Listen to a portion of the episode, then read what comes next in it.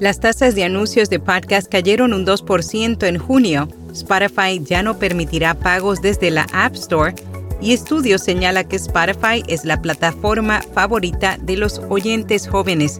Yo soy Araceli Rivera. Bienvenido a Notipod Hoy. Notipod Hoy, un resumen diario de las tendencias del podcasting. RSS.com es la forma número uno de comenzar, crecer y monetizar un podcast te ofrecen almacenamiento de audio ilimitado, distribución a los principales directorios, monetización, métricas, multiplataforma y más. Y ahora obtienes acceso a transcripciones automáticas gratuitas en español. Prueba rss.com.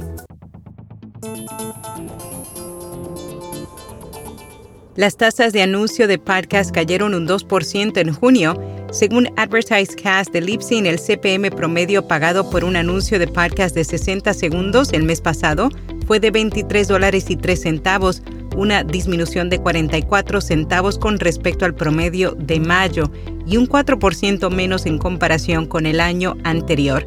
Las categorías de CPM más altas en junio fueron tecnología, negocios y educación. Spotify ya no permitirá pagos desde la App Store. A través de un correo electrónico se dio a conocer que la plataforma de audio ya no estará aceptando el servicio de facturación de Apple como forma de pago.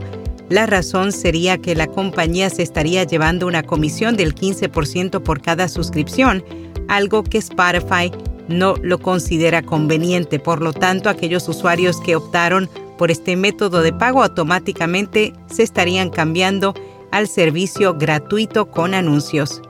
Hablando de Spotify, un estudio señala que la plataforma es la favorita de los oyentes jóvenes. Recientemente, DISQO publicó un informe sobre la publicidad de podcast que contiene datos de más de 17 mil oyentes. En él, la compañía analizó cuáles son sus plataformas preferidas, hábitos y sus opiniones respecto a la publicidad. Entre sus principales hallazgos, el 42% de los encuestados escucha podcasts en Spotify, seguido de Apple y Google Podcasts.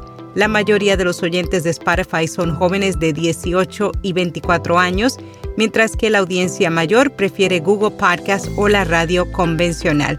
Un tercio de los oyentes en general dicen que prestan más atención a los anuncios de podcast en comparación con los de otros medios. Mao Media agrega inteligencia artificial a su plataforma de publicidad de podcast.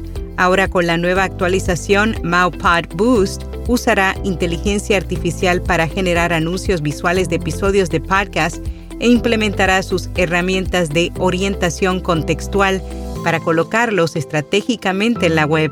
Además, los podcasters podrán seleccionar los datos demográficos a los que deseen dirigirse con sus campañas publicitarias, al igual que también podrán realizar un seguimiento del rendimiento de sus anuncios en tiempo real con informes de la plataforma.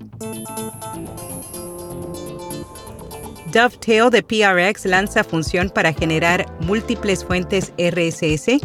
Su objetivo es aumentar las formas en que los podcasts pueden distribuirse y monetizarse la nueva función de transmisión múltiple dentro de Dovetail también permitirá a los podcasters trabajar más fácilmente con servicios de suscripción. En Podcast Recomendado, Nada que Ver, un espacio en el que tres amigos conversan de forma irreverente y cero profesional sobre cine, cómic, anime, series y mucho más. Es la guía definitiva para encontrar algo que ver. Y hasta aquí, no tipo de hoy. Publica tu evento, compañía productora, podcast o servicio en nuestra newsletter. Y también, claro, en este podcast No Tipo Doy y alcanza miles de creadores de contenido y profesionales de la industria cada mes. Para detalles, envíanos un email a contacto arroba vía podcast.fm. Será hasta mañana.